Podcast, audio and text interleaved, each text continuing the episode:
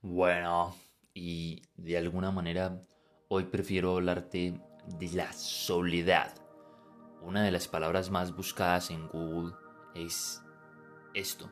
Y si colocas o escribes literal esto en tu buscador, cómo dejar de sentirme, lo próximo que será será sola. Así sale. Cómo dejar de sentirme y el autorrespondedor o, o lo que autocompleta te pondrá sola después triste, ansiosa y así sigue bajando. Hay un montón de gente que busca dejar de sentirse sola y los comprendo, porque en algún momento de mi vida también estuve ahí. Pero es algo muy curioso cuando dejas de huir de la soledad, cuando dejas de sufrir la soledad y empiezas a gozarla, a vivirla, a experimentarla vívidamente sin necesidad de que sea un dolor de cabeza para, para ti. ¿Cómo me quito este dolor de cabeza? ¿Cómo me quito la soledad? ¿Cómo me dejo de sentirme solo? En algún momento, en una sección personalizada, alguien me dice, es que a mí la soledad me aterra. No, no he sido capaz nunca con la soledad. Cuando me aburro inmediatamente eh, llamo a mis amigos, tengo el grupo de WhatsApp, vengan, salgamos, hagamos esto, hagamos lo otro. Y yo le pregunto, o sea, tus amigos valen tan poco que solo los buscas cuando estás aburrido. Y se queda pensando y dice, caramba, no lo había visto de esa manera. Uy, o sea, qué tremendo. A mí también mucha gente me busca solo cuando está aburrida. Qué chévere que en serio busques a otro, que en serio te busquen a ti cuando están llenos de alegría, llenos de felicidad y no por la necesidad de que solo te acompañen para llenar un vacío que todavía no han sido capaces de solucionar ellos mismos. Ojo, no estoy diciendo que los amigos no se puedan apoyar en, en algunas circunstancias. Hey, me siento muy solo, estoy triste, viejo. Help me, ven a mi casa, hagamos algo. Eso se puede. Pero que lo cojas de costumbre, que huir de la soledad sea una costumbre, eso es duro. Eso es tremendamente jodido.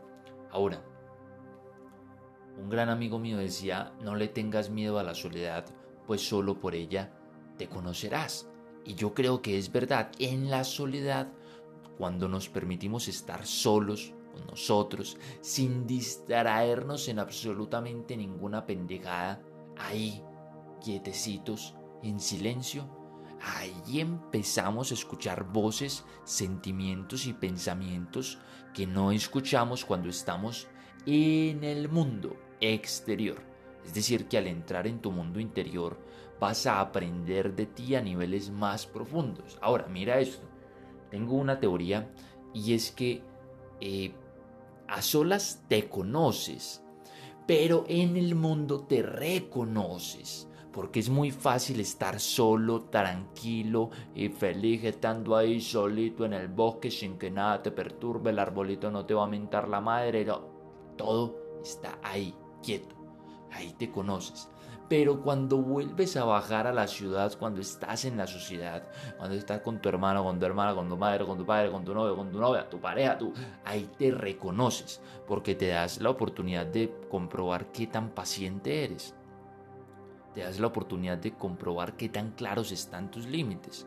Con el otro compruebas qué lo estás haciendo o qué es lo que tienes que mejorar, porque el otro sirve como un espejo. Míralo de esta manera. Tú sabes que existes. Tú te miras y miras tus manos y sabes que existes. El espejo comprueba tu reflejo y dice así te ves. El mundo también comprueba lo que tú eres. Dice así te ves. Ahora, cuidado con esto. No necesito que andes buscando la aprobación del mundo. Requiero que utilices al mundo para aprender de ti, no para que te aprueben. Eso es muy importante. Porque aquel que busca la aprobación en el mundo está destinado, o mejor dicho, es, es casi como una puta maldición, de que si buscas siempre que el otro te apruebes, te apruebe, andarás como un mendigo emocional. Y no es el asunto. Ahora, no recuerdo qué filósofo decía esto, pero fue una frase que me impactó mucho y es, nunca he estado menos solo que cuando estoy solo. Mira qué frase sota. Nunca he estado menos solo que cuando estoy solo. Ahí, en esa soledad, cuando eres capaz de estar contigo, y ahí va otro cambio de paradigma, cuando le pregunto a la gente, oye, ¿con quién vives? Y me dice, ah, yo vivo con mi pareja, con mi perro y con mis dos hijos. Y yo, bueno, ¿y tú dónde te dejaste? Ah, carajo, bueno, de ahora en adelante siempre vamos a decir conmigo, mi pareja, con mi perro y con mis hijos. Siempre es contigo. Cuando aprendes a estar contigo, jamás volverás a sentir siquiera el asomo de padecer la soledad, porque te lo confieso, en muchos momentos de tu vida vas a estar solo o vas a estar sola. Nadie te garantiza que tú eh, vivas para siempre, que tu pareja viva para siempre, que tu vieja viva para siempre, que tu viejo viva para siempre, que tus hijos vivan para siempre. Nadie te garantiza eso. En algún punto vas a estar solo o sola. Y más te vale que ya hayas aprendido aprendido a vivir contigo para que apliques eso que decía, yo no sé si era Séneca, creo que era ese. Nunca he estado menos solo que cuando estoy solo. Porque si aprendes a estar contigo, ya, hasta ahí llega, final del asunto. Y no sé si te ha pasado, pero en algunos momentos también vas a odiar estar contigo, porque estás peleado contigo, tienes coraje contigo, tienes rabia contigo tal o cual cosa. A mí me pasa. Antes mucho, ahora poco, pero aún me pasa. Si yo no quiero estar conmigo, ahí es un asunto jodido y tengo que entrar a hacer las paces conmigo. Y las paces contigo solo las haces por medio de la aceptación de lo que es y el amar lo que eres, adentro y afuera de ti. Para eso va a ser bien importante que no que te conozcas, sino que seas capaz de aprender de ti segundo a segundo, porque el conocimiento puede que funcione, pero es que cuando dices yo me conozco, significa que eres un ser humano estático, ya te conoces, no vas a cambiar. Cuando dices yo aprendo de mí, significa que siempre estás consciente de lo que eres y vas aprendiendo y te vas modelando con lo que va pasando y con los cambios que vas teniendo en la medida que avanzas en tu vida. ¿Vale? Entonces, para cerrar, recuerda, no le tengas miedo a la soledad, pues solo por ella te vas a conocer.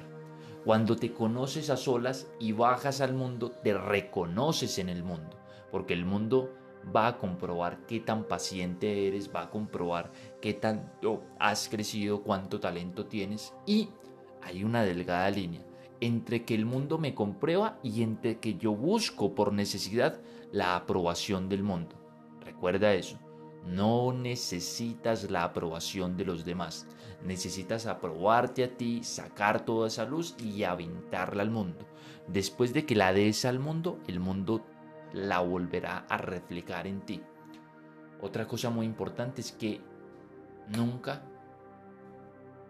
estás solo cuando estás solo porque te tienes a ti mismo o a ti mismo. Y mientras más cercana y amena sea tu relación contigo mismo o contigo misma, la soledad se desvanecerá como el simple fantasma que es de todos los monstruos mentales que en ocasiones aparecen. Para eso va a ser muy importante no que te conozcas, sino que aprendas de ti. El aprender de ti requiere preguntas, saber qué te apasiona, qué no te apasiona, qué te gusta, qué no te gusta, qué esto, qué lo otro. Pregúntate cosas, hazte una entrevista personal y permítete responderla. ¿Qué preguntas me haría interesantes? Guau, guau, guau, guau, guau. ¿Qué me gusta? ¿Cuándo fue mi primer beso? ¿Cuándo fue esto? Y permítete entrevistarte a solas. ¿Qué es lo que prefiero? ¿Qué es lo que necesito? ¿Qué es lo que quiero? ¿Qué es lo que... Entrevístate. Y ya, Recuerda que te habló Andrés Vargas, te envío un abrazo enorme y posiblemente al final de este audio, si abres la pestañita, vas a encontrar un link que te llevará a una, dos o hasta tres clases en vivo. En vivo quiere decir que las grabé ahí en pantalla para que las disfrutes, para que las tengas cuando tengas tiempo de verme. Pero sé que te gusta escucharme. Te envío un abrazo enorme, te amo de gratis y te deseo más que un buen día. Una maravillosa vida, sí señores, claro que sí, y ya. me voy.